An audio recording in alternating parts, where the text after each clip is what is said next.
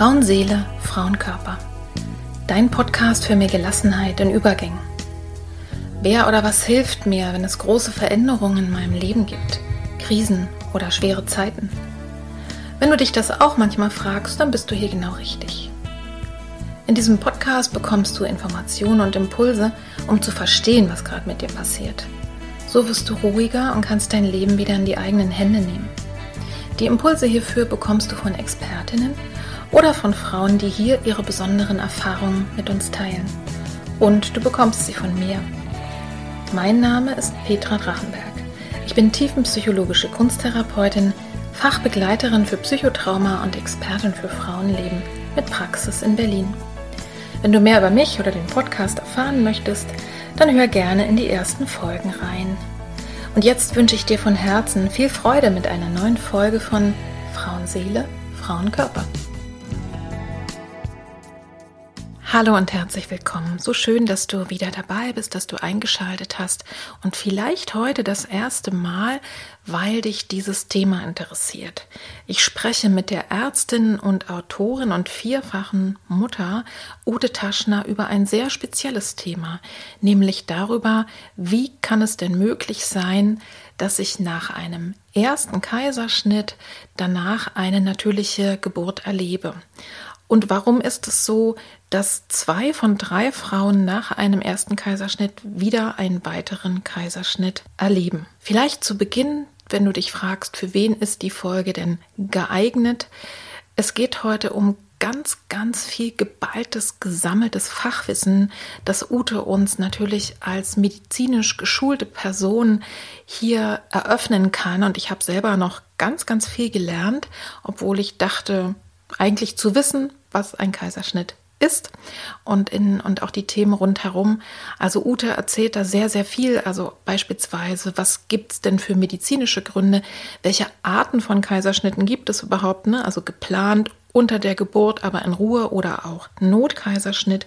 Also über all diese Themen kommen wir ins Gespräch und ich glaube, ganz hauptsächlich ist wirklich dieser Podcast heute für Frauen, die eine Kaiserschnittgeburt oder auch eine Bauchgeburt, wie viele ja heute sagen, erlebt haben und die einfach noch was darüber hören möchten, wie bestehen denn die Chancen, die Möglichkeiten zu einer natürlichen Geburt. Wir sprechen zum Beispiel auch darüber, wenn ich nach einer ersten Kaiserschnittgeburt als nächstes natürlich gebäre, gibt es denn da Unterschiede? Bin ich da wie eine Erstgebärende? Also wir gehen wirklich sehr detailliert und sehr genau auf viele einzelne Dinge ein.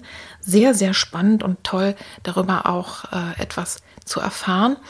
Und wenn du jetzt eine erstgebärende Frau bist, die auch völlig, also wo es erstmal keine Gründe gibt für einen Kaiserschnitt, wo das auch überhaupt nicht im Raum steht, wo auch ansonsten alles okay ist, also du machst dir vielleicht gar keine Gedanken, dann rate ich dir einfach zu überlegen, ob diese Folge heute was für dich ist, weil wir sehr detailliert über ganz viele Sachen sprechen, dass vielleicht erstmal das für dich gar kein Thema ist. Und spür mal in dich rein, ob das das Richtige ist oder ob du diese Folge überspringst oder vielleicht dir später anhörst, wenn dir die Gedanken kommen. Und das kommt einfach drauf an, was du für ein Typ Mensch bist.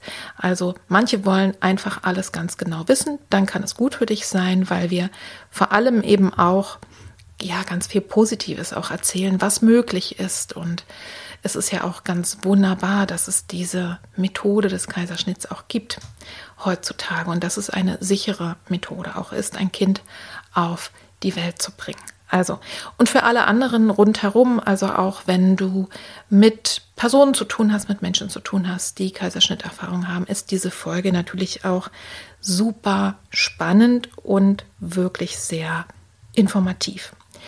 Was erwartet dich nun in dieser Folge? Wir sprechen über medizinische und nicht medizinische Gründe für einen Kaiserschnitt und auch für wiederholte Kaiserschnitte und darüber, welche Möglichkeiten du hast, wenn du bereits einmal ein Kind mit Kaiserschnitt auf die Welt gebracht hast, möglichst danach natürlich zu entbinden.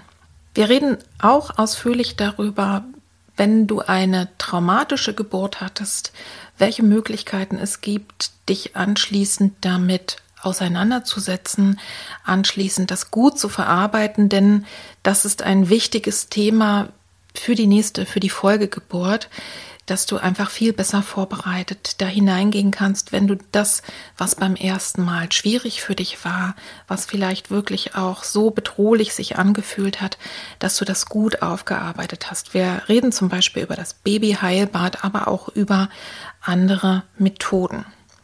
Wir sprechen auch darüber, was man machen kann oder welche Möglichkeiten es gibt, wenn denn eine Kaiserschnittgeburt unumgänglich ist, sie weniger belastend zu machen oder eben auch als ein schönes Erlebnis erfahren zu können. Was mir ganz wichtig ist, hier auch schon am Beginn zu erwähnen, Ute appelliert ganz eindringlich an alle, die vielleicht nach einer ersten unschönen Erfahrung im Krankenhaus oder aus anderen Gründen sagen, sie möchten nur eine Hebamme, sie möchten möglichst wenig medizinische Interventionen haben, also auch keinen Ultraschall, dass man aber dennoch im letzten Drittel der Schwangerschaft einen Ultraschall macht um die Lage der Plazenta wirklich zu erkunden und zu sehen, ob wirklich eine spontane, eine natürliche Geburt möglich ist, dass die Plazenta also geeignet liegt. Das möchte ich gerne hier an der Stelle auch schon nochmal unterstreichen, denn Sicherheit geht tatsächlich vor. Und jetzt wünsche ich dir offene Ohren und ein offenes Herz für diese so reichhaltige Folge mit ganz, ganz viel Informationen, aber eben auch Hoffnung und Ermutigung, also das, was Ute gerne an dich, an euch weitergeben möchte. Viel Freude!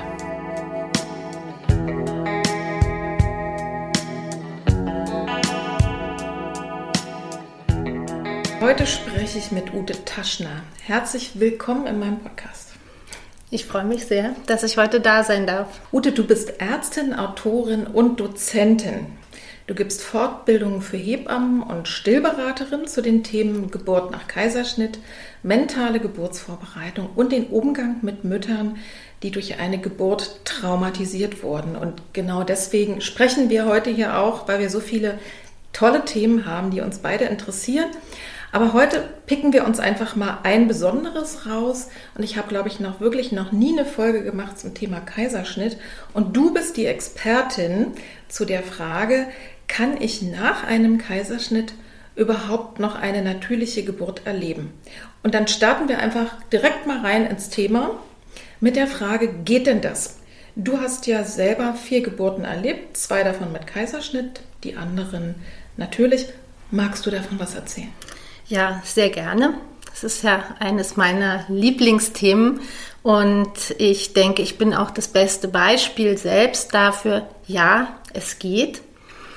Ähm, und es ist natürlich so, dass man das dann doch noch mal ein kleines bisschen einschränken muss, wenn man sich nämlich die Realität anguckt, dann klappt es ja oft nicht. Viele Frauen erleben ja nach dem ersten, den zweiten, dritten Kaiserschnitt ein bisschen so war es auch bei mir. Ich habe ja nach dem ersten dann auch, bin ich relativ schnell dann auch in den zweiten Kaiserschnitt gerutscht. Ähm, das hat aber eben unterschiedliche Gründe und ich denke, das gucken wir ja jetzt auch zusammen an. Aber grundsätzlich geht es, wenn Mutter und Kind gesund sind und wenn keine medizinischen Gründe vorliegen, die das aus irgendeinem Grund verhindern würden. Ja, und du bist ja auch ein Beispiel dafür sogar, dass man dass es sogar geht, wenn man zweimal einen Kaiserschnitt erlebt hat. Ich glaube, da würden viele sagen, wow, das geht, das ist ja wirklich interessant. Und wir gehen auf die einzelnen Themen noch ein. Für alle, die sich jetzt überhaupt nicht auskennen oder noch nicht auskennen, welche Gründe gibt es überhaupt für einen Kaiserschnitt und was passiert denn da? Also man kann grundsätzlich mal unterscheiden, dass es gibt ja Kaiserschnitte, die ähm, sind geplant und vorbereitet, die werden entweder während der Schwangerschaft oder am Ende der Schwangerschaft durchgeführt oder man wartet auf den Wehenbeginn.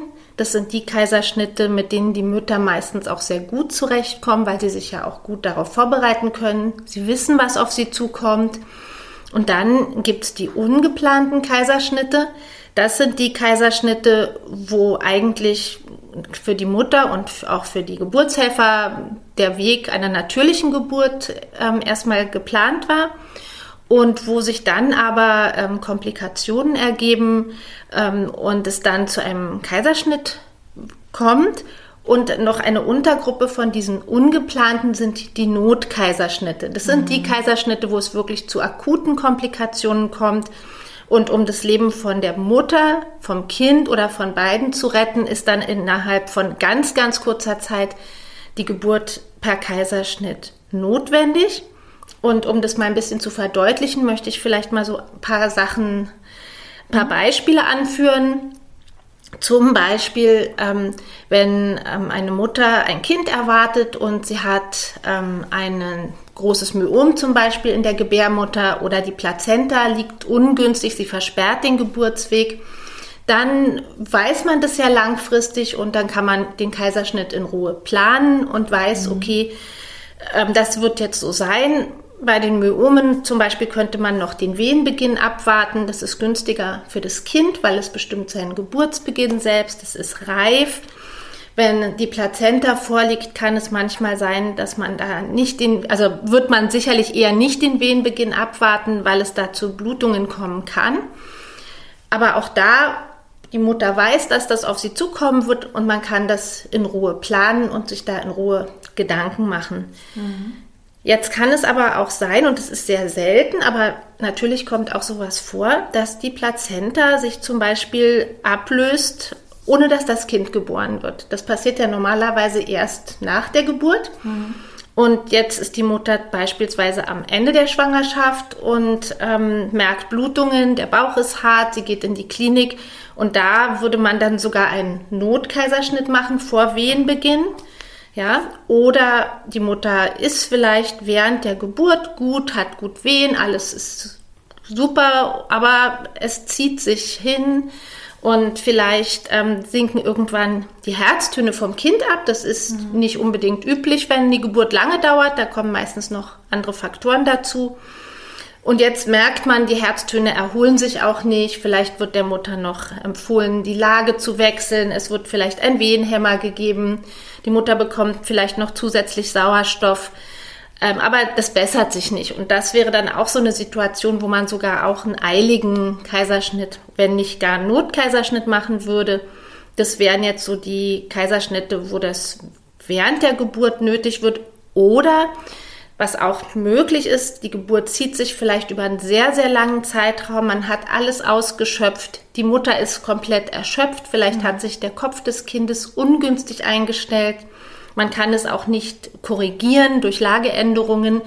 Und da würde man dann der Mutter auch sagen, also wir empfehlen jetzt den Kaiserschnitt, weil wir einfach so nicht mehr weiterkommen. Mhm. Und das wäre dann auch ein Kaiserschnitt, der zum Beispiel in Ruhe durchgeführt wird, wo mit der Mutter vorher das besprochen werden kann.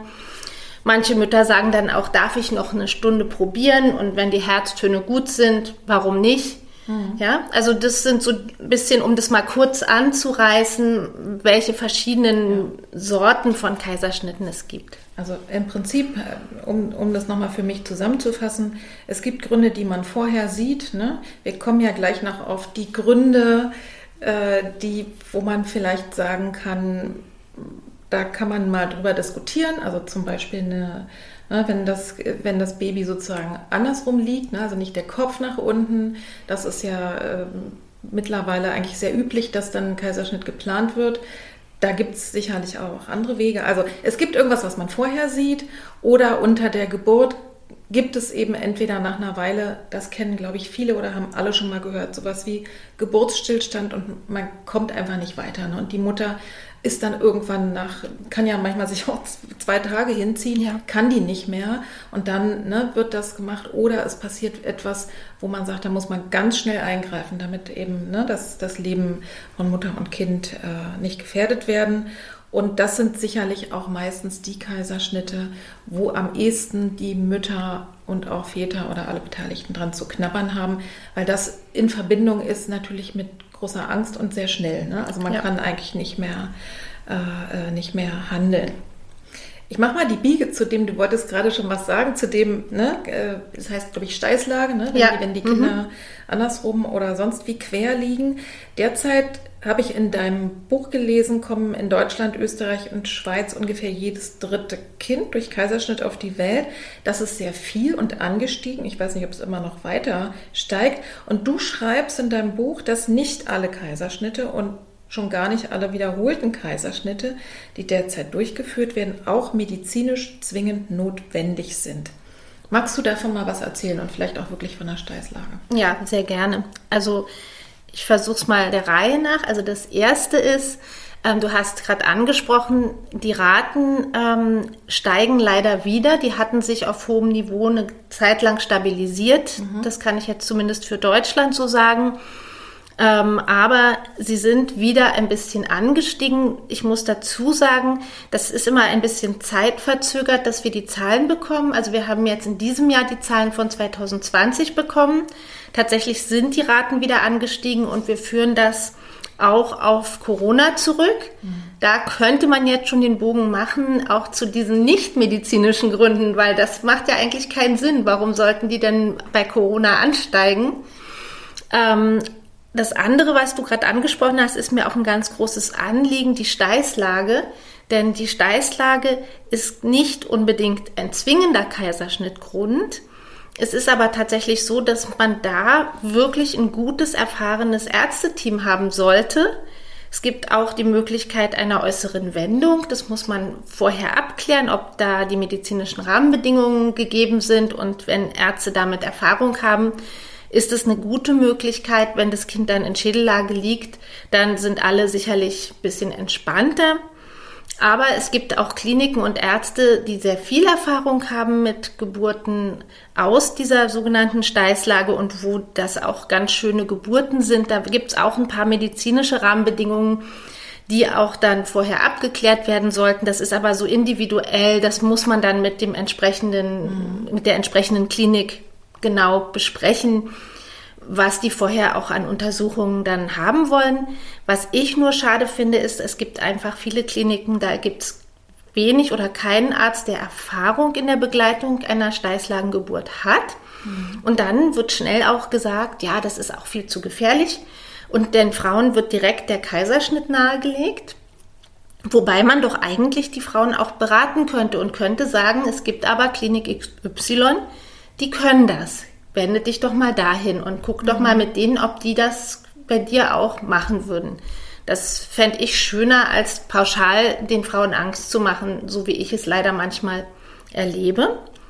Und da, von da ist eigentlich auch ein ganz guter Übergang zu den nichtmedizinischen Kaiserschnittgründen. Da gibt es nämlich eine ganze Reihe von Gründen. Ja? Also man sagt ja auch immer, der beste Platz äh, für die Hände eines Geburtshelfers sind die eigenen Hosentaschen. Ja, und man muss viel wissen, um wenig zu tun. Ja, das ist also das eine. Wenn ein Geburtshelfer sehr, sehr viel Erfahrung hat, dann kann er natürlich eine Geburt ganz anders begleiten, wenn er schon tausende von Geburten gesehen hat, als jemand, der ganz jung ist, vielleicht den ersten Dienst macht als Assistenzarzt. Dann ist also diese Sicherheit, dass dieses Fachwissen, was da auch im Background ist, ist sicherlich ein Punkt. Dann, und da kommen wir wieder, mache ich den Bogen zu den Corona-Zahlen oder zu dieser Corona-Problematik, ist Zeit ein ganz wichtiger Faktor. Wir brauchen Zeit und eins zu eins Betreuung bei Geburten. Und wenn natürlich ähm, durch Corona ein Teil des Personals ausgefallen ist, wenn es erheblichen Mehraufwand gibt durch diese ganzen Hygienevorschriften, dann ist einfach auch weniger Zeit für die Frauen. Die Frauen sind weniger gut begleitet. Sie durften ja eine Zeit lang in vielen Kliniken keine Begleitperson mitnehmen. Und das weiß man einfach, dass die Sektiuraten in solchen Phasen ansteigen in Kliniken. Also wer in der Geburtshilfe arbeitet oder auch im Wochenbett, der sieht sofort Personalmangel, viele Geburten in einer Woche gehen sofort die Sektioraten hoch. Und es ist kein böser Wille des Personals, sondern das liegt wirklich daran, dass eine Geburt auch lange dauern kann, dass die Frauen vielleicht unsicher sind, Angst haben, dass da einer sein muss, der ihnen den Rücken stärkt. der vielleicht einfach nur sagt, es ist alles in Ordnung, aber dazu muss ich auch da sein und muss die Frau kennen und muss mit ihr sein, ja. Und wenn das nicht gegeben ist, weil die Geburtshilfe schlecht besetzt ist, weil vielleicht eine Hebamme sich um fünf Mütter kümmern muss, dann ist ganz klar, wenn es da zu einem zähen Verlauf kommt, zu einem langwierigen Verlauf, dass dann es tendenziell schneller geht, dass man sagt, so, hier holen wir mal die Kuh vom Eis, wir haben eh nicht so viel Personal, wir wollen jetzt die Frau XY, die ist ja schon seit anderthalb Tagen im Kreißsaal, da geht es gar nicht gut voran, da machen wir mal lieber den Kaiserschnitt, bevor wir vielleicht da eine Komplikation sehen und aber auch gar nicht so viel Personal haben, dass wir das alles auffangen können. Mhm. Das ist leider eine traurige Tatsache. Dazu kommen noch die forensischen Fragestellungen dass nämlich ein Arzt, wenn er in einer Zweifelssituation oder in einer Situation, wo vielleicht sich erste kleine Unregelmäßigkeiten anbahnen, eher schnell das Kind per Kaiserschnitt holt, ist er rechtlich forensisch immer auf der sicheren Seite. Mhm. Wenn er noch abwartet, muss er sich unter Umständen später, wenn wirklich was sein sollte, sagen lassen, du hast zu lange gewartet. Also da ist auch von Ärzteseite vielleicht von dem her eine schnellere Tendenz einzugreifen. Das Finanzielle spielt, würde ich sagen, eher eine untergeordnete Rolle, weil die Ärzte ja, solange sie nicht privatärztlich mit den Frauen arbeiten, ihre eigenen Privatpatienten begleiten, ähm, bekommen sie ein festes monatliches Gehalt und die kriegen jetzt nicht mehr Geld, wenn sie mehr Kaiserschnitte machen, die angestellten Hebammen auch nicht. Ja, ähm, das nur ist, die Kliniken, die, die kriegen mehr ja. Geld. Ne? Also wenn ja. man, also ich, ich hake mal ein, die mhm. Kliniken, man verdient definitiv an so einer OP äh, mehr. Ich würde das jetzt auch keiner Klinik unterstellen. Ne? Und hm. wichtig jetzt hier auch nochmal, wir machen jetzt hier kein Ärztebashing und empfehlen auch nicht unvorsichtig zu sein. Wir gehen davon aus, es tun alle eigentlich ne, auch von ärztlicher Seite immer ihr Bestes, was sie können. Und wir kommen ja auch gleich noch drauf, was kann die Frau denn tun, ne? weil die kann natürlich an der Personalsituation auch erstmal nichts ändern. Und da vielleicht schon mal ein Tipp, eben auch sich mal anzugucken, wenn ich so verschiedene Krankenhäuser bei mir drumherum habe, dass man mal schaut, wie sind denn die Kaiserschnittraten, wenn es überhaupt veröffentlicht ist oder das mal zu fragen, weil das ist vielleicht schon mal die erste Tendenz oder zu fragen, gibt es denn erfahrene Ärzte, die eben, oder beispielsweise ich weiß, ne, ich, es, es ist erstmal mein, mein Kind in Steißlage, sich mal zu erkundigen, wo haben denn Menschen damit Erfahrungen, vorausgesetzt, dass ich mir das auch selber zutrauen darf, ne? also das ist ja auch nochmal so ein Grund. Und eine Frage, die, die habe ich vorhin so am Rande gestellt, wirklich nochmal für die, die alle keine Ahnung, gar, nicht, gar keine Ahnung haben. Ein Kaiserschnitt, da wird sozusagen äh, ich sage nochmal, was passiert genau? Also beim Kaiserschnitt, das, man rechnet den auch eher zu den großen Bauchoperationen. Also da wird die Haut durchtrennt, unter der Haut liegt eine Fettschicht, die wird durchtrennt, dann kommen so Sehnen, die die Muskeln umgeben, mhm. die werden auch, also die Muskeln werden an einer Stelle so ein bisschen versucht man auseinanderzuschieben ähm, und dann ähm, ist die Blase manchmal, also da wird eigentlich ein Blasenkatheter gelegt, damit die schön leer ist, damit die nicht mhm. quasi da im Operationsweg rumstört. ist und rumstört, grob gesagt. Und dann ähm, kommt man ähm, auf die Gebärmutter. Und die wird dann tatsächlich, also das wird auch so ein kleiner Schnitt gemacht. Man versucht insgesamt dann viel weiter zu reißen, nur kleine Schnitte zu machen und alles andere mit den Händen zu dehnen. Das klingt mhm. erstmal martialisch, ist aber für das Gewebe günstiger, weil da, wo es hinreißt, der, der, Tendenz ist, dass weniger Blutgefäße zerstört werden, weniger Nerven zerstört mhm. werden und das insgesamt dann schneller funktioniert auch mit der Heilung, als wenn man das alles mit dem Skalpell okay. so fein säuberlich durchtrennt. Ne? Ja. Und nachher muss es alles auch wieder zugenäht werden und dann muss es auch heilen. Ja, also einfach nur noch mal ne, man, also wenn ich so von Kaiserschnitt gehört habe, ähm, habe ich so gedacht, naja, okay, dann macht man halt einen Schnitt irgendwie und dann wird das Baby rausgeholt und aus die Maus. Mhm. Ne? Also ich, man sieht bei deiner Beschreibung oder wir hören durch deine Beschreibung, es ist eine große Operation, die ist, glaube ich, eben so äh, routiniert mittlerweile, dass es wirklich gut läuft. Ne? Ja. Ne? Also und bei vielen auch sehr, sehr gut verheilt und so weiter und so fort. Also ich glaube, genau deswegen ist manchmal auch das Risiko, dass man, dass es vielleicht manchmal ein bisschen zu schnell entschieden wird, weil man einfach weiß, es ist sicher, wir haben damit Erfahrung, ne, so und wir wollen das Baby eben auch nicht gefährden. Das ja. ist ja äh, ganz oft eben auch so ein Grund, also dass wir dieses Wissen einfach nochmal äh, noch haben. Und ich glaube, ich gehe mal zur nächsten äh, Frage über. Mhm. Ähm, es erklärt sich eigentlich aus dem, was du gerade gesagt hast, auch schon, mh, hm, warum eigentlich so viele Frauen, du sagst, glaube ich, zwei von drei, ne, nach dem ersten Kaiserschnitt eigentlich einen weiteren in der Folgegeburt erleben. Also Warum ist das so und kann ich denn als Schwangere selber etwas tun, um, egal auch beim ersten Mal und schon gar erst recht in der Folge, einen Kaiserschnitt möglichst zu verhindern?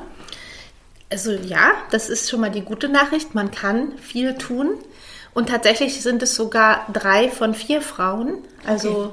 die nach einem vorherigen Kaiserschnitt beim nächsten Kind wieder einen Kaiserschnitt erleben. Warum ist das so? Das hat auch mit diesen ganzen vorgenannten Gründen zu tun. Mhm. Also wieder Zeitmangel, Mangel an Begleitung. Eine Frau nach Kaiserschnitt muss sich besonders gut begleiten, besonders gut schauen. Ne? Einmal natürlich auf die Herztöne vom Kind, darauf, wie es der Mutter geht. Ähm, vielleicht ist sie auch besonders unsicher oder hat mehr Angst, tendiert selbst vielleicht dann auch schneller dazu zu sagen, vielleicht können wir ja doch wieder einen Kaiserschnitt machen. Mhm. Also da ist es braucht es noch mehr Begleitung und wenn das zeitlich nicht gegeben ist, könnte es problematisch sein. Ich glaube, Erfahrung haben die meisten Kliniken inzwischen in der Begleitung von Frauen nach Kaiserschnitt. Das sollte jetzt nicht so das erste Problem sein. Aber auch, wie schnell greife ich ein? Das ist von Klinik zu Klinik verschieden. Und das hast du ja, liebe Petra, gerade auch angesprochen, dass es sich lohnt, in verschiedenen Kliniken vorstellig zu werden und mal zu gucken, was haben denn die Kliniken für Kaiserschnittraten? Das ist beim VDEK Kliniklotsen veröffentlicht und bei Motherhood. Das, vielleicht magst du das auch in den Show Notes verlinken. Mhm. Es gibt tatsächlich die Möglichkeit, auch für Mütter auf diese Kaiserschnittraten der einzelnen Kliniken zuzugreifen, auch hier wieder mit der Verzögerung, weil die Daten mhm. eben verspätet immer erst bereitgestellt werden. Ähm, aber es ist eben auch so, gerade auch wieder dieses ähm, Zeitding, ja, das spielt auch eine Rolle. Und noch mehr das Forensische, dass mehr Angst da ist auf Seiten der Mütter, auf Seiten der Ärzte und dass dann schneller zu einem wiederholten Kaiserschnitt tendiert wird, weil da quasi wie so eine Vorbelastung in der Biografie der Frau jetzt ist. Und umso schwieriger wird es dann, ähm, wenn dann noch eine zusätzliche kleine Sache dazukommt, da geht es dann oft ganz schnell, wenn die Frau also mhm. quasi schon diesen Kaiserschnitt in ihrem Gepäck hat. Und jede weitere Kleinigkeit, die sich dann da quasi wie aufsummiert, führt dann dazu, mhm. dass man ihr schneller wieder einen Kaiserschnitt nahelegt. Sag mal, Und, aber ja. ist, ist es der einfach nur ganz sachlich alleine, also sagen wir mal, es war bei meiner ersten Geburt ne, die, äh, die Plazenta lag irgendwie ungünstig und deswegen war das nicht anders zu machen oder ich hatte Drillinge, wobei dann wird man womöglich nicht so schnell nächstes Kind auf die Welt bringen wollen. Aber so, sagen wir mal, dieser Grund ist vorbei. Aber mhm. ich habe diesen Schnitt. Ja.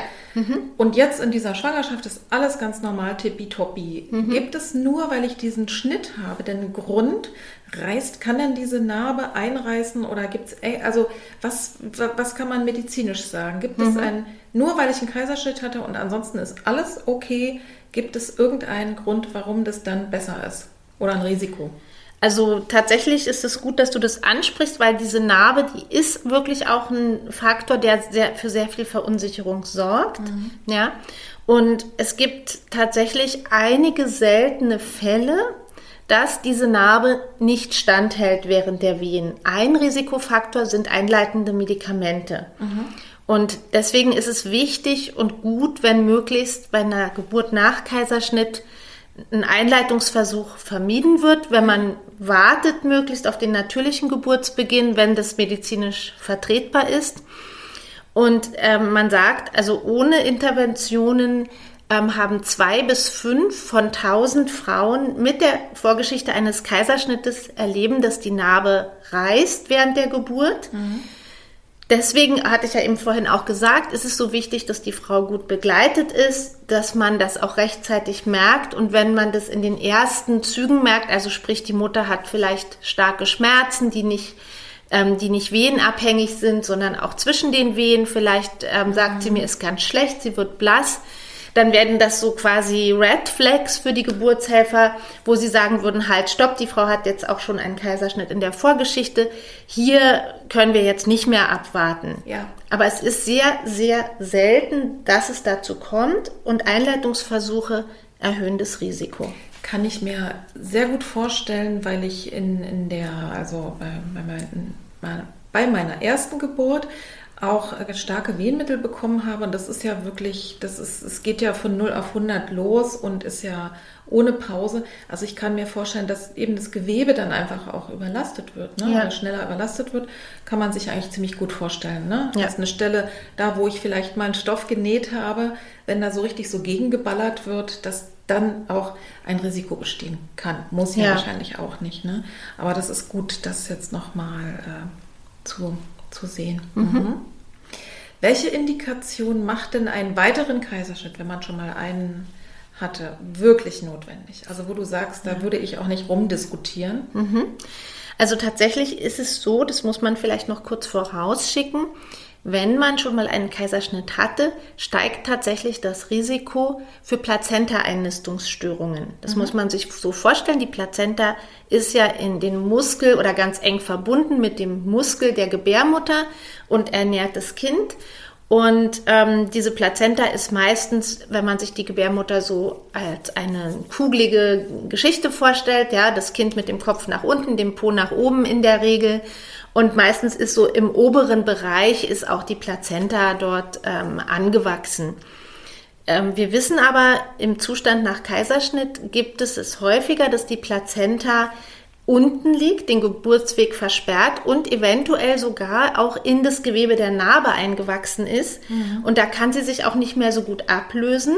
Die Plazenta versucht ja quasi Anschluss an die mütterliche Blutversorgung zu bekommen. Und man kann sich vorstellen, so ein Narbengewebe ist nicht so ganz gut durchblutet. Dann versucht sie da ein bisschen tiefer einzuwachsen. Und wenn sie dann eben da leider sich dort ähm, eingenistet hat in dem Bereich, dann ähm, kann es sein, dass sie sich nach der Geburt nicht ablöst oder dass es während der Schwangerschaft zu Blutungen kommt, wenn sie direkt wirklich unten liegt mhm. und den Geburtsweg versperrt. Das wäre also so ein, ein Grund, wo man sagen würde, da können wir gar nicht diskutieren. Ne? Ja. Da ist einfach dann ähm, der nächste Kaiserschnitt unumgänglich. Und das sieht man vorher. Das kann man sehen. Also ich empfehle allen Frauen, auch denen, die sagen, ich will mich nur von der Hebamme begleiten lassen, ich will nichts mehr. Es gibt ja Frauen, die sagen, ich will gar nichts mehr mit Ärzten zu tun haben. Mhm. Sage ich immer, bitte im letzten Drittel der Schwangerschaft. Du musst nichts anderes machen, man muss keine Narbendicke messen, man muss nicht die Größe des Kindes messen, das kann alles, also die Größe kann die Hebamme auch gut tasten, aber bitte einmal mit dem Ultraschall draufschauen, wo liegt die Plazenta. Ja. Ne, denn das ist wirklich lebensgefährlich, wenn man da eine Hausgeburt wagt oder sowas, ja, vielleicht sogar noch gar nicht in die Klinik fährt und die Plazenta ist mit der Narbe verwachsen, kann sich nicht lösen mhm. oder es kommt zu starken Blutungen während der Geburt. Und das wäre jetzt auch so ein ganz wichtiger Grund, dass man einen wiederholten Kaiserschnitt machen muss. Dann, wenn es wieder zum Beispiel Myome gibt, die den Geburtsweg verlegen. Mhm und ganz wichtig, wenn die Mutter sich das nicht mehr vorstellen kann, weil ja. sie vielleicht die Geburt auch als sehr traumatisch erlebt hat und sagt, das möchte ich nie wieder so erleben, mhm. ist das auch ein ganz wichtiger Grund zu ja. sagen, nein, dann gibt es eben den nächsten Kaiserschnitt. Und ansonsten auch die üblichen Gründe, die vielleicht sich noch während der Schwangerschaft ergeben, zum Beispiel wieder die Ablösung der Plazenta. Mhm. Also da gibt es so einige Gründe. Ne? Manche sagen auch bei Zwillingen, das ist ja auch je nachdem, wie die liegen und wie die Zwillingsschwangerschaft sich entwickelt hat. Also es gibt noch so ein paar Gründe, wo man vielleicht sagt, ähm, da ist dann auch der wiederholte Kaiserschnitt eine gute Wahl, auch wenn mhm. die Frau weit über den Termin geht, vielleicht ein sehr großes Kind hat, viel Fruchtwasser hat. Ähm, da ist dann auch so ein Punkt vielleicht erreicht, wo man sagt, mhm. da könnte jetzt ja, könnten die Nachteile dann überwiegen eines, weiteren ja. Zuwartens. Aber grundsätzlich, ne, wenn, wenn alles sonst soweit in Ordnung ist, ist, ist das denkbar und möglich und, äh, und auch wünschenswert, ne, weil man ja. einfach nicht noch eine weitere OP machen muss. Und auch sicher, das muss man ja. auch sagen. Ja? ja? Also der Kaiserschnitt, äh, die natürliche Geburt nach einem Kaiserschnitt ist für das Kind so sicher wie die Geburt bei einer erstgebärenden Mutter für das Kind. Und für die Mutter ist eine natürliche Geburt auch sicherer als der Kaiserschnitt. Wobei wir eben immer sagen müssen, wir haben eben dieses kleine Restrisiko eines mhm. Notkaiserschnittes. Ähm, und das muss man, deswegen guckt man eben, ne? Guckt ja. sich vorher an, welche Risikofaktoren hat die Mutter, wie geht's Mutter und Kind, weil das ist das, was wir möglichst dann vermeiden möchten. Mhm. Also auf alle Fälle schon alleine, wenn man weiß, okay, das und das und das sind die Optionen. Also ich bin jedenfalls so ein Mensch, wenn jetzt irgendwas im Raum ist, was nicht so toll ist oder wo ich denke, ah, da könnte was schiefgehen. Wenn ich aber weiß, das und das und das sind die Optionen, da geht's lang, äh, ne, dann würde ich da entsprechend, äh, dann, dann kann ich mich besser darauf einstellen. Genau. Und dann, dann ist es selbst, wenn ein Notkaiserschnitt kommt, kein Notkaiserschnitt, weil das in mir schon mal war, dass mir dann geholfen wird und zwar einfach schnell. Ne? Ja. So. Mhm. Was musste ich denn als Schwangere beachten, die nach einem Kaiserschnitt natürlich entbinden möchte? Also was gibt es da für Besonderheiten? Also insgesamt ist, finde ich eben sehr wichtig, gut auf die Auswahl der Klinik zu achten, dass ich mhm. wirklich eine Klinik habe, die mich unterstützt, die hinter mir steht, die nicht 75 ähm, Bedingungen vorher stellt. Ja, so nach dem Motto, die Geburt muss bis zum Termin innerhalb von fünf Stunden stattgefunden haben und das Kind darf nicht mehr als vier Kilo wiegen. Ähm, dann fallen schon mal ganz viele Frauen raus. Also so eine Klinik würde ich dann nicht unbedingt empfehlen. Ähm, also eine Klinik, die auch ein bisschen mitgeht, die ähm, viel Erfahrung hat, ähm, Verständnis hat für die Frau, die mhm. Frau auch hört in ihren Bedürfnissen, das merkt man ja beim Vorgespräch. Dann ist wichtig, auf die Geburtsbegleiter zu achten, dass ich Menschen an meiner Seite habe, die mich wirklich unterstützen, dass ich mir vielleicht eine Doula noch an meine Seite hole, dass ich vielleicht mit einer Beleghebamme in die Klinik gehe, die wirklich auch dann bei mir sein kann, die mich vielleicht schon vorher kennt. Mhm. Ähm, dann kann ich gut darauf achten, dass ich eine gewisse Fitness habe, mich ein bisschen bewege in der Schwangerschaft. Denn eine Geburt kann ja auch mal eine Weile dauern und es ist auch richtig anstrengend. Mhm. Dann Ernährung. Also sprich, ich bin kein Ernährungsexperte ähm, und bin jetzt auch niemand, der sagt, man darf nur noch ähm, Wasser und Trockenbrot essen, sondern wichtig ist einfach darauf zu achten, dass man die Kohlenhydrate vielleicht ein bisschen reduziert, keine zu viel, nicht zu viel leere Kalorien zu sich nimmt, nicht zu viel Softdrinks oder möglichst gar keine Softdrinks, wenig Obstsäfte, mhm. so dass das Kind auch möglichst nicht so groß gemästet wird, obwohl man da nur einen bedingten Einfluss hat. Mhm. Also wenn ich auf diese Sachen achte, mir eine gute Umgebung schaffe, mich gut vorbereite, ein Team habe, was hinter mir steht, eine gewisse Fitness habe und eine tolle Klinik habe, dann habe ich schon sehr, sehr viel geschafft und auch gute Chancen, dass die Geburt dann eher auf natürlichem Weg verlaufen mhm. kann. Und was du in deinem Buch ja auch beschreibst, wenn der erste Kaiserschnitt so war, dass es für mich belastend war, ne, dass er vielleicht plötzlich kam oder selbst wenn er nicht ganz plötzlich kam, sondern ich sag mal am Ende eines langen Prozesses, ist es ja manchmal so, dass die Frauen noch dran zu knabbern haben und so das Gefühl haben, oh, ich bin schuld, ne? Und keine Ahnung, ich habe versagt, ich bin keine richtige Frau, alle anderen schaffen es doch auch.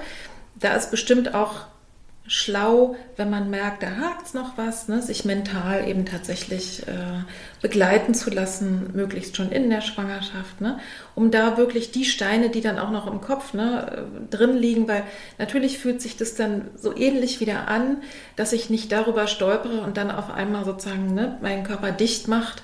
Und das ist ja Angst quasi verhindert ja, äh, dass, ne, dass einfach sich alles öffnen kann und dass die Geburt äh, vorangeht. Also ich denke, das ist oft, sind oft Gründe für diese sogenannten Geburtsstillstände, sind auch mentale. Ja. Und da kann man in deinem Buch auf alle Fälle auch, äh, auch ein bisschen was dazu hören. Und sag mal, wenn ich nach einem Kaiserschnitt dann also natürlich entbinde, dann ist es eigentlich so, so, jetzt mit meinem Körper und auch vom Körperempfinden, das ist dann wieder Erstgebärende, oder? Gibt es da Unterschiede? Ja, da gibt es Unterschiede. Okay. Also wenn ich eben einen geplanten Kaiserschnitt hatte, zum Beispiel aufgrund einer Beckenendlage, ähm, während noch, also am Ende der Schwangerschaft, dann hat ja mein Körper nie Wehen erlebt. Der Muttermund war nie irgendwie auch nur ansatzweise aufgegangen. Ja. Ja, und es ist schon ein Unterschied, ob ich ähm, vielleicht bei meinem Kind einen Kaiserschnitt hatte, weil es vielleicht einen Herztonabfall gab, aber die Geburt schon fast vorbei war. Ja. Und einmal der Geburtsweg quasi ja von dem Kind schon fast bis zu Ende gegangen wurde. Ja. Das ist einfacher sicherlich beim zweiten Mal, auch weil ich die Wehen schon kenne, weil ich schon weiß, wie sich das alles anfühlt. Es ist nicht mehr so viel Neuland für mich. Also, aber das heißt nicht, dass es eine Voraussetzung ist. Ich kenne ganz viele Frauen, die auch Beckenendlage hatten, die gehen dafür ganz unbelastet in die Geburt, mhm. weil die ja noch nie was Schlimmes erlebt haben, haben ja einmal diesen Kaiserschnitt gehabt und gehen oft ganz unbelastet in die zweite ähm, Schwangerschaft mhm. und Geburt. Ja, ja, ja. Ich wollte gerade sagen, aber das vielleicht einfach nur mal wichtig auch zu wissen, ist ja, ist, eigentlich ist es logisch, wenn man so ein bisschen sich das genauer anguckt, dass wenn dieses ganze Gewebe einfach noch nie so, ne, der Muttermund auch noch nie vollständig eröffnet war, dass es dann erste Geburten dauern. Nicht immer, aber häufig eben ein bisschen länger ja. als zweite oder dritte. So ist es auch. Mhm. Ne? Und einen kurzen Schwenk zu dem, ne, manche Frauen erleben ja so einen Kaiserschnitt, also gerade wenn er Notkaiserschnitt ist, traumatisch. Mit diesen Frauen habe ich ja auch viel zu tun, also hier in der Praxis. Und da will ich einfach nur noch mal unterstreichen, dass es absolut sinnvoll ist, sich da anschließend wirklich gründlich und liebevoll mit auseinanderzusetzen, mit Menschen, die sich auskennen und dass es wirklich einen riesen Unterschied macht und es lässt sich gut behandeln. Das würdest du, du nickst, ihr seht sie jetzt nicht, aber ja. sie nickt auch. und in, in dem Buch, also ich sage vielleicht jetzt einmal den Titel, es kommt ja auch in die Shownotes, das heißt natürliche Geburt nach Kaiserschnitt, das alles, ihr hört ja schon, wie gut Ute sich auch auskennt, ganz doll viel detaillierte Infos da drin, aber da gibt es auch ein ganzes Kapitel da drin, und vielleicht, wenn du jetzt mal überlegst, was empfiehlst du Frauen, damit sie wieder guten Zugang zu sich und zu ihrem Baby finden? Vielleicht so zwei, drei ja, Tipps, mhm. Ratschläge, Ideen?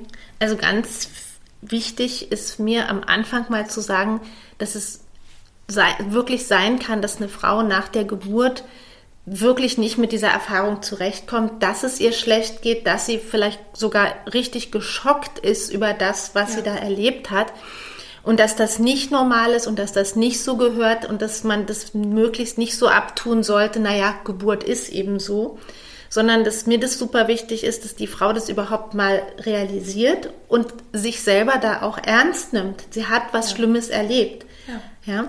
Und du hast jetzt so gefragt nach so ein paar kleinen Sachen.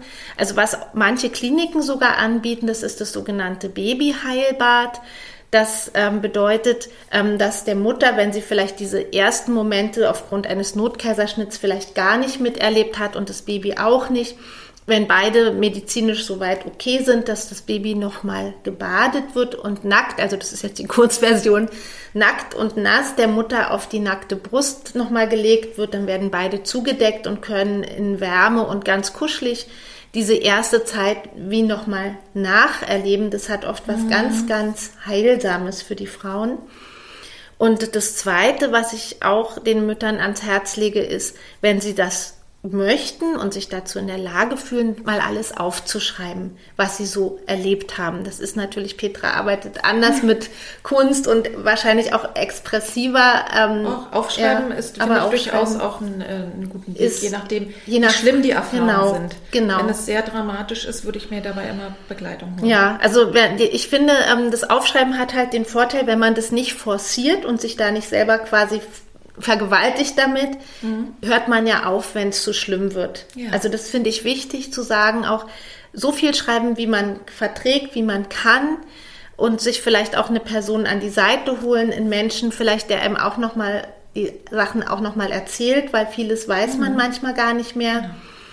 Ja. Ähm, das hilft eigentlich ganz, ganz vielen Frauen, das einfach mal zu Papier zu bringen, das ja. nochmal so zu durchleben. Aber wie gesagt, wer da eine Blockade hat, wer das Gefühl hat, das ist gar nicht meins, dann bitte nicht oder später. Und das Dritte, was ich noch ganz schön finde, sind Selbsthilfegruppen. Es gibt immer mehr Selbsthilfegruppen für Frauen, die ähm, schwierige Geburten erlebt haben. Ich finde es auch super schön, wenn man Zugang hat zu Gruppen, die wirklich vor Ort sind, wo man hingehen kann. Oft werden die von Therapeuten geleitet, die dann auch Ahnung haben, vielleicht selbst das erlebt haben. Es gibt aber auch sehr schöne Online-Angebote. Mhm. Da muss man aber vielleicht vorher mal ein bisschen still mitlesen, bevor man sich öffnet, um ein bisschen ein Gefühl zu bekommen, wie ist denn hier der Ton. Ja. ja? Also ja, ja. die drei Sachen würde ich für das erste so empfehlen. Mhm. Also ich, ähm, ich ergänze da einfach mal ein bisschen, weil, weil das einfach ja mein wirklich ein großer Schwerpunkt ist. Mit dem Babyheilbad, das empfehle ich auch häufiger mal. Und zwar kann man das auch machen, wenn man schon wieder zu Hause ist und äh, sogar sehr viel später. Super, ja. Und Gut, dass du das ne, sagst. Da, äh, mhm. da ist es dann wirklich so, dass auch sogar vielleicht Mama und Baby im, äh, ne, im warmen Wasser sind und vorher sich ne, sozusagen mental, also das ist wie so ein kleines Ritual, also dass man es plant, dass eine andere Person dabei ist. Ne? Beide trocknen sich nicht ab, sie legt sich dann ins Bett und kriegt ihr warmes, feuchtes Baby eben auch auf den Bauch oder auf die Brust gelegt, schön eingewickelt. Dann kann der Papa oder die Begleitperson, vielleicht die Co-Mama, wer auch immer da auch noch mit dabei sein. Und was ich da eben noch ergänzen möchte, das ist oft auch ganz schön, dass man, dass die Frau dann in diesem Rahmen wirklich auch dem Baby, auch wenn es noch ganz klein ist, erzählen kann. Zum Beispiel, wie traurig sie ist, dass sie erst nicht da war. Weil viele haben zu tun, zu sagen, auch mein Kind war allein ne? oder war zwar beim Papa, aber ich war doch nicht da. Also da dürfen alle Emotionen kommen und da dürfen auch noch Tränen fließen. Und man kann eben auch sagen, und jetzt ne, sind wir hier alle zusammen und das schön finden. Also das ne, schon alleine, wenn ich es erzähle, kriege ich eine Gänsehaut. Ja. Ihr, ihr, könnt euch vorstellen, es ist einfach was sehr Einfaches und Liebevolles, was aber für alle sehr, sehr hilfreich äh, sein kann. Und ich kann sehr unterstreichen, was du auch sagst, natürlich diese, dass ich bei allem, was ich tue, achtsam bin. Also einfach merke auch schon alleine, wenn ich drüber spreche. Ne? Äh, und gut ist, weil oft im Trauma die man so abgetrennt ist, dass einfach bestimmte Dinge gar nicht ankommen, sich von einer neutralen oder von einer Person, die das miterlebt hat, sich einfach erzählen zu lassen. Und was ich oft mache, ist mit so einer bestimmten Technik, und das würde ich auch gar nicht sofort machen, sondern vielleicht nach einer Weile, dass man so, vielleicht nach einem Viertelhalben Jahr merkt man ja, kommt es immer wieder, belastet es mich. Ne? Ähm, dass, dass wir dann sozusagen uns das alles nochmal anschauen und ganz oft, und das finde ich wirklich super spannend, ist, dass dann auf einmal auch die ganzen vielen starken und schönen und Edelsteinmomente kommen. Ne, unser Gehirn ist ja darauf ausgelegt, es guckt halt immer auf den Fehler und in dem Moment, wo es lebensgefährlich war, das hat sich so eingebrannt. Ne? Und wenn man das mit Ruhe und Abstand sich anschaut in einem sicheren, geschützten Raum, dann hast du auf einmal wieder die ganze das ganze Geburtserlebnis und darum geht es, ne? Ja. sich wieder ganz zu fühlen. Das, man kann trotzdem traurig darüber sein ne? oder vielleicht sogar ärgerlich, je nachdem, aber äh, es darf gewesen sein. Das ist ein wichtiger Punkt und ansonsten wahrscheinlich wirklich mal eine Folge für sich. Ja, absolut. ja. Was mir noch wichtig ist, weil ich es eben auch schon so häufig gehört habe, jeder Kaiserschnitt, und das kannst du wahrscheinlich für dich selber auch genauso äh, unterschreiben, jeder Kaiserschnitt genauso wie jede natürliche Geburt ist anders. Ja. Gibt es denn Bedingungen, die eine notwendige, ich sage jetzt mal Bauchgeburt, das ist ja auch so ein schönes neues Wort, weniger belastend oder vielleicht sogar schön machen? Gibt es da was?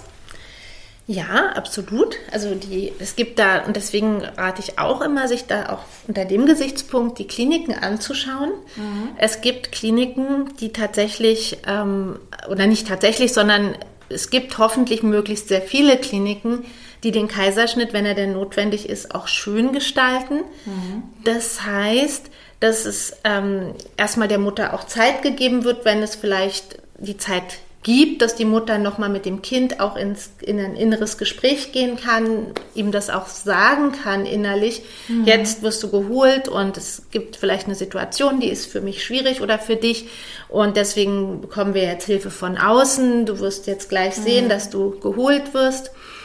Und dann ganz wichtig, dass vielleicht das Licht gedimmt wird im OP-Saal, dass es mhm. warm ist dort und dass das Kind dann, wenn es medizinisch möglich ist, auch direkt nach der Geburt nass und nackt, wie es ist, zur Mutter auf die Brust gelegt werden kann, in ein Bondingtuch, manchmal oder oft wird den Müttern so eine Art Top angezogen und dann kann das Kind quasi wie in so einen Beutel da reingesteckt mhm. werden. Dann hat die Mutter eine Hand frei, kann das Kind noch ein bisschen streicheln, aber muss sich keine Sorgen machen, dass es runterfällt. Ja. Ja, Verstehe. und dann äh, gibt es da auch noch so ein paar kleine Sachen beim Verschluss der Gebärmutter, dass die dann nicht so deutlich doll nach außen geholt wird beim Zunähen. Da kann man auch noch ähm, so auf chirurgischer Seite bestimmte Sachen machen, dass das auch ein bisschen weniger traumatisch für den Körper nachher ist. Ja. Ja. Und dann gibt es natürlich diesen sogenannten, diese sogenannte Kaisergeburt. Da ja. wird das Tuch noch abgesenkt, dass die Mutter sogar sieht, wie das Kind kommt, dass die Mutter vielleicht noch animiert wird, mitzupressen, dass sie mehr auch das Gefühl hat, in die Aktivität zu kommen. Ja. Ich finde es nicht gut, wenn damit so Werbung gemacht wird nach dem Motto, also jetzt machen wir wirklich den Kaiserschnitt jetzt nur noch wie die natürliche Geburt und jetzt ist es komplett gleichwertig. Aber ja aber mir ist es so ein wichtiges Anliegen. Es gibt so viele Mütter, die wünschen sich so doll eine natürliche Geburt und es ist wirklich nicht möglich. Und warum soll es dann nicht wirklich für Mutter und Kind so schön gemacht werden wie irgend möglich? Ja. ja. Und es gibt auch in den USA ist es verbreitet. Ich glaube, in Österreich hat es jetzt auch eine Klinik gemacht, dass der Mutter so Gummihandschuhe angezogen werden und dass die sogar mithelfen kann, das Kind oh. herauszuheben.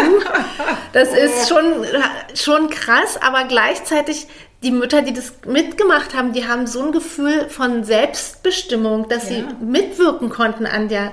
an der, an der Geburt ihres Kindes. Ja, also das muss man wollen, aber ich finde es so wichtig, dass diese mhm. Möglichkeiten alle bestehen und dann kann man ja im Gespräch mit den Geburtshelfern sagen, was man sich wünscht und guckt dann gemeinsam, was ist auch medizinisch machbar. Und dieses, dieser mütterlich assistierte Kaiserschnitt, das ist wirklich, ähm, habe ich jetzt in Deutschland noch nicht gehört. Es schwappt mhm. gerade so ein bisschen aus den USA herüber. Das, ja was es alles gibt. Ja. naja, aber gerade zur Kaisergeburt, ne, das ist vielleicht nochmal wichtig, sich da nicht einfangen zu lassen, so nach dem Motto, mach doch das, ne? Äh, sondern das es kann schön sein und ich denke, das bespricht man ja vorher auch. Ja. Es kann gut möglich sein, ne, dass sozusagen eine empfindliche Person das gar nicht so sehen möchte ja. und dass es dann schöner ist, einfach mein, ne? Genau. Also ich denke mal, man sieht dann nicht den offenen Bauch. Nee, m -m. das ist schon klar, aber trotzdem, ne? Das, also ich denke, dass ich glaube, wichtig ist die Botschaft, sich einfach gut zu informieren, ja. sich auf alle möglichen Sachen einzustellen, sich mental darauf einzurichten und immer, und das hast du ja gerade gesagt, immer auch im Kontakt mit dem Baby zu brauchen. Ja äh, zu brauchen. Ach ja, den braucht das Baby und die Mama auch, aber den Kontakt zu halten einfach und zu sagen, jetzt passiert das. Damit beruhigst du insgesamt dich und es kommt ja dann hormonell auch beim Kind an. Und ne, es, ja, es gibt ja so eine, so eine ja. Verbindung auch dabei. Mhm. Wie stehst du denn zum Wunschkaiserschnitt? Zwei Sätze. Ich weiß, mhm. dass das wahrscheinlich auch viel wäre, aber würdest du bei einer guten Freundin, die in Erwägung zieht, sagen, naja, warum nicht? Ich würde sie ähm, aufklären und würde ihr versuchen, ähm, wenn sie dafür offen ist, Ängste zu nehmen, weil die meisten Wunschkaiserschnitte sind aus meiner Sicht Angstkaiserschnitte. Ja. Und dann kommt es eben immer darauf an, wie offen die Person ist. Aber wenn dann jemand ganz klar ist und sagt, ich möchte das aber so, würde ich sie auch darin begleiten und unterstützen. Ja. Es gibt ja tatsächlich auch, und das ist ja dann auch medizinisch, sagen wir mal, Frauen, die eine mega traumatische Geburt hatten oder vielleicht eine stille Geburt im Hintergrund. Viele von denen erleben danach eine großartige, sehr schöne Geburt. Aber wenn die Sperre so groß ist, so riesengroß, ne, dass man aus, äh, wirklich aus psychischen, mentalen Gründen sagen würde, okay, da ist dann dieser Gedanke, ich habe das bei einer Klientin auch miterlebt, da war wirklich dieser Gedanke, äh, Sie hat lange hin und her überlegt, äh, aber irgendwann war das dann für sie besser und dann war das auch ja einfach eine, gute, also wirklich ein, ein sehr schönes Erlebnis. Wer jetzt mehr von dir und von deiner Arbeit erfahren möchte, weil ihr habt, glaube ich, schon eine Ahnung jetzt bekommen im Gespräch, wie viel Wissen und auch ganz viele praktische Übungen und also wirklich dieses Buch ist großartig. Also würde ich jeder Frau empfehlen, die zumindest äh, ne, beim zweiten Mal sagt, ich hatte eine, einen Kaiserschnitt und möchte diesmal äh, es anders versuchen. Also, wer jetzt mehr von dir und der Arbeit erfahren möchte, Wir haben gesagt, das Buch heißt Natürliche Geburt nach Kaiserschnitt. Wir verlinken es auch. Wo können denn Interessierte noch mehr von dir und von deinem Fachwissen profitieren oder und mit dir in Kontakt kommen? Denn du bietest ja auch Fortbildung an. Also ich habe eine Seite www nee, www.geburt-nach-kaiserschnitt.de. Werden wir verlinken. Kann man verlinken, da kann man mich kontaktieren über die Seite. Da gibt es auch nochmal ganz viele Informationen, da gibt es einen Blog, da gibt es Geburtsberichte.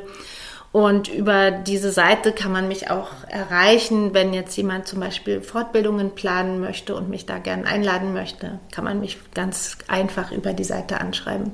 Mhm. Und du bist auch auf Instagram unterwegs? Auf ne? Instagram, auf Facebook. Allerdings in letzter Zeit ein bisschen weniger. Mehr mhm. auf Insta im Moment. Ja.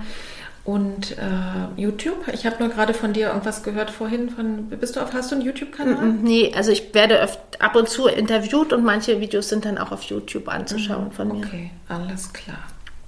Jetzt kommen wir mal zu den Abschlussfragen, mhm. die ich immer stelle. Was hat dir denn persönlich geholfen in schweren Zeiten des Lebens? Und ich weiß, dass du davon auch einige hattest, den Mut nicht zu verlieren.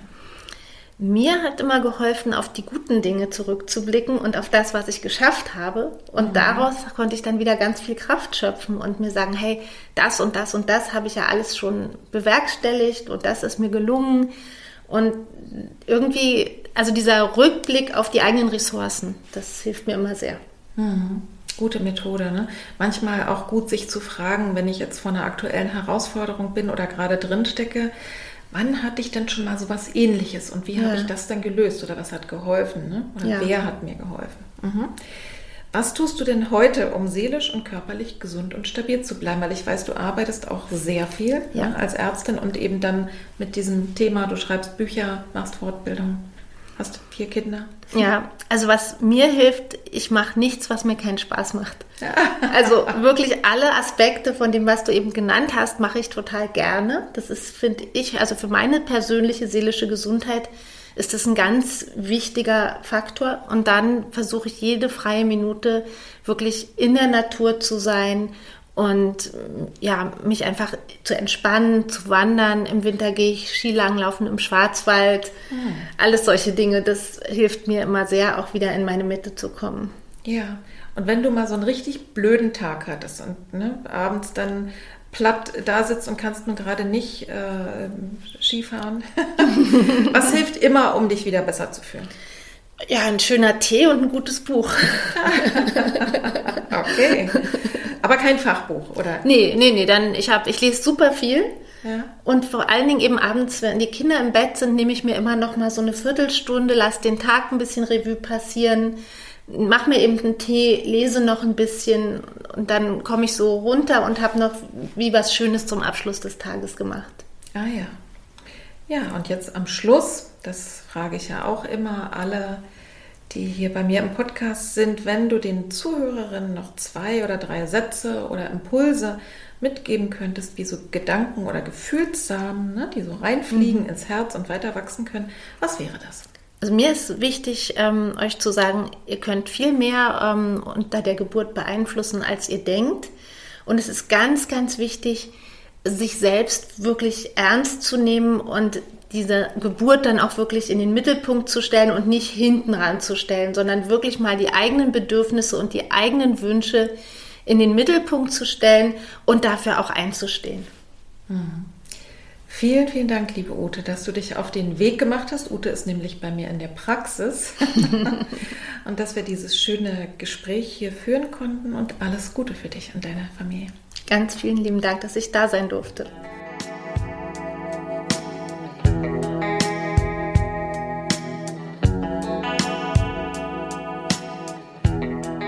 Ich hoffe sehr, du konntest aus dieser Folge für dich ganz persönlich etwas mitnehmen, je nachdem, was du so gebraucht hast, einfach Dinge nochmal zu verstehen oder neuen Mut zu fassen, wenn ein Kaiserschnitt bevorsteht oder neuen Mut zu fassen, wenn die nächste Geburt ansteht, dass es vielleicht doch eine Chance geben kann, natürlich zu entbinden. Also es war viel dabei und ich hoffe für dich das Richtige auch. Mit einer der wichtigsten Sätze heute fand ich das, was Ute gesagt hat, nämlich man muss viel wissen, um wenig zu tun. Und ich glaube, das ist wirklich entscheidend, wenn du einen Kaiserschnitt bereits erlebt hast und die folgende Geburt ansteht, dass es sehr, sehr sinnvoll ist, sich gut zu informieren, gut zu informieren, was mir die Möglichkeit gibt, in der folgenden Geburt natürlich zu entbinden oder die anstehende Bauchgeburt für mich so zu gestalten und für mein Baby, ja, dass es uns allen so gut wie möglich tut, dass es also bestmöglich sich entwickeln kann. Und ich glaube, da hast du eine Menge Anregungen bekommen. Ich kann dieses Buch von Ute, Natürliche Geburt nach Kaiserschnitt, wirklich, wirklich sehr empfehlen. Wir haben hier nur einen Bruchteil in diesem Gespräch davon wiedergeben können. Also gerade für Menschen, die ganz viel Infos gerne haben möchten und sich damit sicher fühlen, ihr seid da absolut gut mit bedient. Und ich möchte es auch sehr empfehlen, äh, geburtshilflichem Personal beispielsweise oder Menschen, die ja beschäftigt sind beruflich rund um die Geburt, dieses Buch sich einfach anzuschaffen, mal durchzulesen und ja, sich inspirieren zu lassen davon. Was mir in dieser Folge oder in dem Gespräch jetzt mit Ute nochmal sehr deutlich geworden ist, wie wichtig es wirklich ist, wenn du eine traumatische, eine belastende Geburt hattest, das ernst zu nehmen und dafür zu sorgen, dass du es gut bearbeitest. Das muss nicht zwingend direkt nach der Geburt sein. Da heißt ja meistens auch ein bisschen was anderes zu tun, es sei denn, es geht dir sehr schlecht, dann sollte man auch sehr schnell sich Hilfe holen. Aber wenn es so einigermaßen okay ist und das Kind eben erstmal im Vordergrund steht, aber dann wirklich in Folge in den nächsten Wochen und Monaten sich ernst zu nehmen, wenn du merkst, du hast immer noch ungute Gedanken, ungute Gefühle im Zusammenhang mit der Geburt, wirklich sich ernst zu nehmen und zu sagen, da sorge ich mal für mich, denn es ist erstens für dich dann gut und wichtig, dass du einfach so ein schönes, ein wichtiges Erlebnis in deinem Leben, dass es nicht immer und den Rest deines Lebens dir ungute Gefühle macht. Ja? Also dein Baby ist geboren, dein Kind ist geboren und dass es nicht so verknüpft ist mit ja unguten, unangenehmen Erinnerungen und Erfahrungen. Also da kann man wirklich gut was machen und ich empfehle dir das, was Uta auch gesagt hat. Nimm dich da ernst und lass es nicht einfach geschehen, so nach dem Motto, Geburten sind eben ätzend ne? oder können auch ätzend sein. Und ich bin sehr motiviert, jetzt gerade demnächst mal eine Podcast-Folge aufzunehmen, wo ich nochmal ausführlich darüber spreche, welche Möglichkeiten es gibt nach einer traumatischen, nach einer belastenden Geburt. Vielleicht ist Trauma auch ein zu großes Wort, also nach einer belastenden Geburt oder wo noch was hängt. Was kann ich tun, um gut für mich und ja, letztlich auch für mein Baby, für unsere Familie zu sorgen? Darüber wird es demnächst eine Podcast-Folge geben. Kann noch nicht genau sagen, wann, weil das ein riesengroßes Thema ist, aber ich kann jetzt schon mal anbieten, wenn du ganz speziell Fragen dazu hast, ganz konkrete Fragen, dann frag mich gerne. Und dann kann ich vielleicht mich anhand der Fragen langhangeln in einer solchen Podcast-Folge, denn ich habe sehr, sehr viel Erfahrung in der Begleitung für Frauen nach einer belastenden Geburt, sowohl was die Arbeit in der Praxis, also ganz analog hier in Berlin-Zehlendorf betrifft, aber auch und besonders, was meine Erfahrung betrifft, in der digitalen Arbeit, also wenn ich per Video mit den Frauen arbeite oder sogar telefonisch. Es gibt eine Menge Möglichkeiten und dazu werde ich eine Podcast-Folge machen. Also wenn du Fragen hast, ganz konkrete Fragen, dann stell sie mir gerne Du erreichst mich über Instagram oder auch über alle möglichen anderen Kanäle. Es gibt ja sehr viele Möglichkeiten heutzutage in Kontakt zu kommen und meine E-Mail-Adresse, die findest du in den Show Notes, genauso wie die Informationen, über die Ute in der Folge hier gesprochen hat, die notwendigen Links. Auch das findest du in den Show Notes. Und als letztes möchte ich dich einladen, diese Folge doch gerne zu teilen mit anderen, die an diesem Thema interessiert sein können, vielleicht weil sie Fachpersonal sind, vielleicht weil sie eine Bauchgeburt schon erlebt haben. Also teile die Folge gerne, denn ich freue mich einfach sehr, wenn dieses wichtige Wissen auch immer weiter in die Welt kommt. Du kannst diesen Kanal auch unterstützen, indem du abonnierst, indem du kommentierst, denn all das sorgt dafür, dass Frauen die Informationen suchen, wenn man beispielsweise ein Wort eingibt äh, im Netz, dass die sehr viel schneller darauf hingewiesen werden. Das ist einfach der Algorithmus. Und das würde mich sehr, sehr freuen, wenn immer mehr an die interessanten Informationen kommen. Und jetzt wünsche ich dir eine ganz, ganz schöne Zeit. Alles Liebe, alles Gute für dich, für deine Familie, für deine Themen. Bis zum nächsten Mal. Ich freue mich. Deine Petra. Tschüss.